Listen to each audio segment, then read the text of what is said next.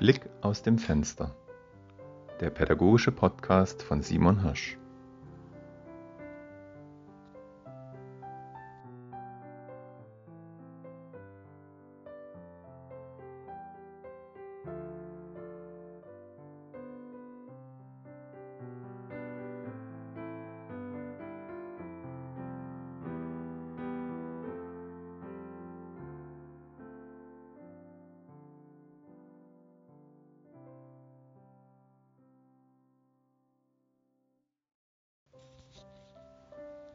Das Material. Bei uns an der Montessori-Schule nimmt das Material einen zentralen Stellenwert ein. Die vorbereitete Umgebung besteht aus Materialien zu Deutsch, Mathe-Sachunterricht, also kosmische Erziehung.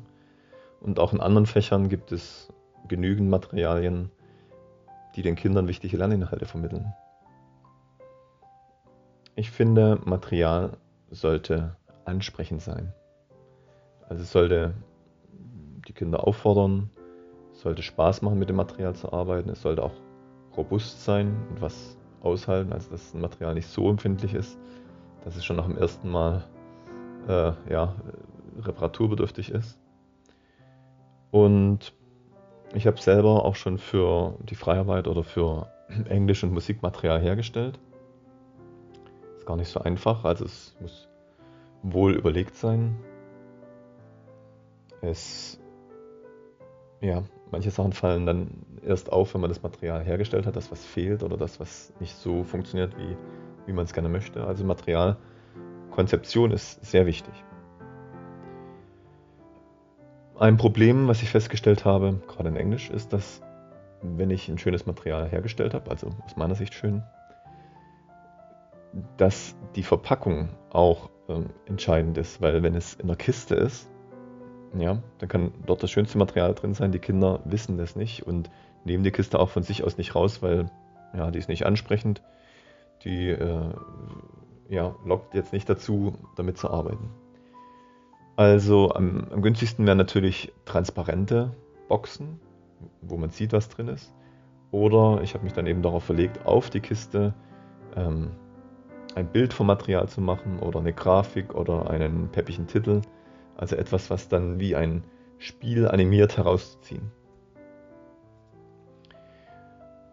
Ich habe auch oft die Erfahrung gemacht in Englisch, dass Material, das Spielzeug ähnelt oder auch wie Spielzeug ist, den Kindern mehr Spaß macht. Dieses klassische didaktische Material, pädagogisch aufbereitet, also Kärtchen und äh, Folien und so weiter, ja, dazu muss man die Kinder eher überreden. Das machen sie aus meiner Erfahrung nach nicht ganz freiwillig, aber ein Material, was zum Beispiel mit Lego-Steinen äh, aufgebaut ist oder ein Material, in dem Playmobil-Figürchen mit auftauchen oder ein Material mit Spielkarten oder einem Spielplan, das nehmen die Kinder gerne. Zum einen, weil sie es kennen, weil sie auch solche Sachen von zu Hause mögen und äh, weil es einfach leichter ist und, und, und haptischer. Und ja, diese Materialien sind auch die, die am meisten frequentiert sind in, der, äh, in Englisch, wo man mit anderen spielen kann oder eben auch selber spielerisch das Material bearbeiten. Und eigentlich sollte es ja schon so sein, dass das Material in der Schule sich unterscheidet von dem, was die Kinder in ihren Kinderzimmern haben. Aber ich finde, wenn es wie eine Brücke gibt oder eine Überleitung, also Sachen, die ähnlich sind, aber trotzdem pädagogisch, dann wäre das perfekt. Aber vielleicht, ja, soll es auch gar nicht so sein, dass die Kinder in der Schule in Anführungsstrichen weiterspielen, sondern dass sie wirklich sich auf die Schulmaterialien einstellen und sich da eben auch überwinden, mit nicht so attraktiven Materialien zu arbeiten. Das, das müssen die natürlich auch können. Ich sage nur, dass die Erfahrung zeigt, dass Kinder manches Material eher zur Hand nehmen und eher damit arbeiten als mit anderen. Das war das Material.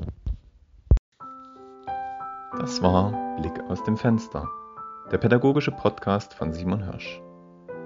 Bis zum nächsten Mal.